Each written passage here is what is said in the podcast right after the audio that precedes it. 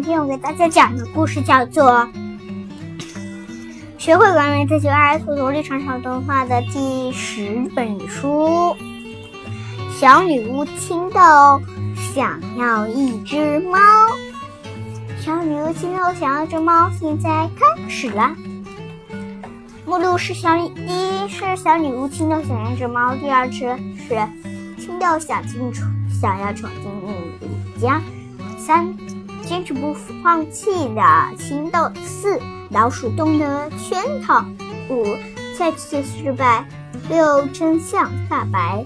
七，真正的勇气。我们今天来讲小女巫青豆想要一只猫，也就是第五页开始的。那我们开始吧。小女巫青豆想要一只猫。每个女巫都有一只猫，小女巫青豆也想要一只，是一只属于自己的小猫。猫不是说就有的，在神通广大的女巫也不可能靠魔法变出一只来，而是实，而是得实实，而是的实实在在的去寻找。怎样才能找？怎么样才能找到一只猫呢？小女巫青豆向她的朋友阿乌女巫请教。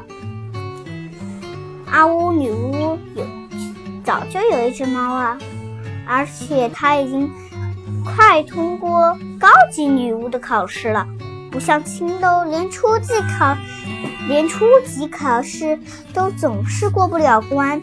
这事儿简单。用我的水晶球看看，阿乌说着，放出了他神奇的水晶球。阿乌，呃，乌河对面的木里家，母猫刚生下几只小猫，其中有一只小猫皮毛是一夜的颜色，闪亮的像柔软的黑丝绒。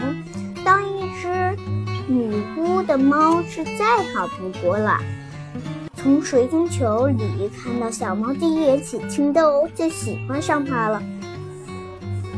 哇，好漂亮！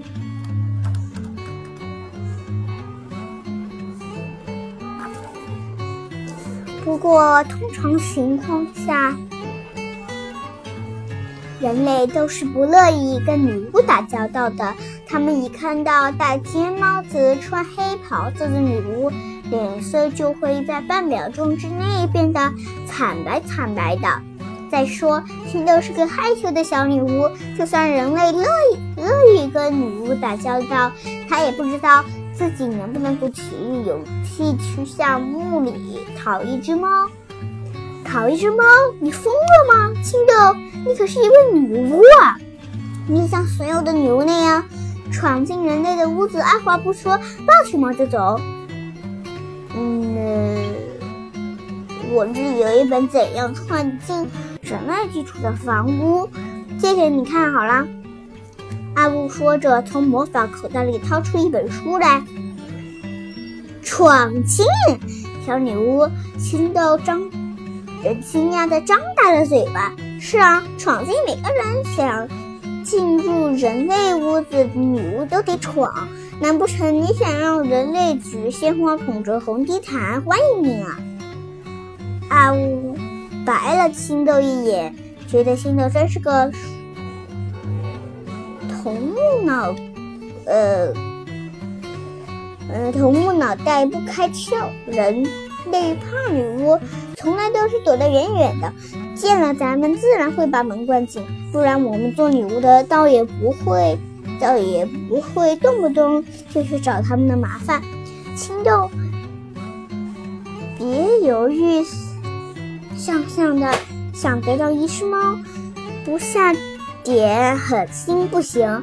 按照书上说的做吧，按照书上说的做吧，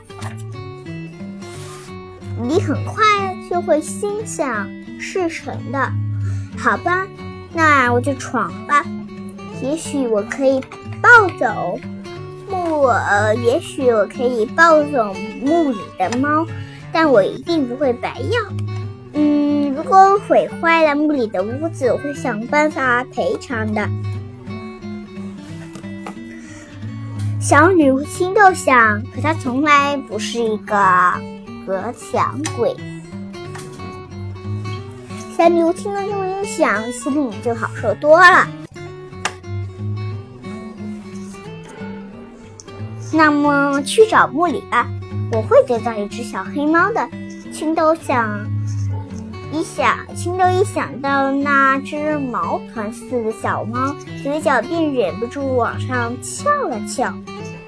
小朋友，这里有一个问题：你们喜不喜欢小猫呢？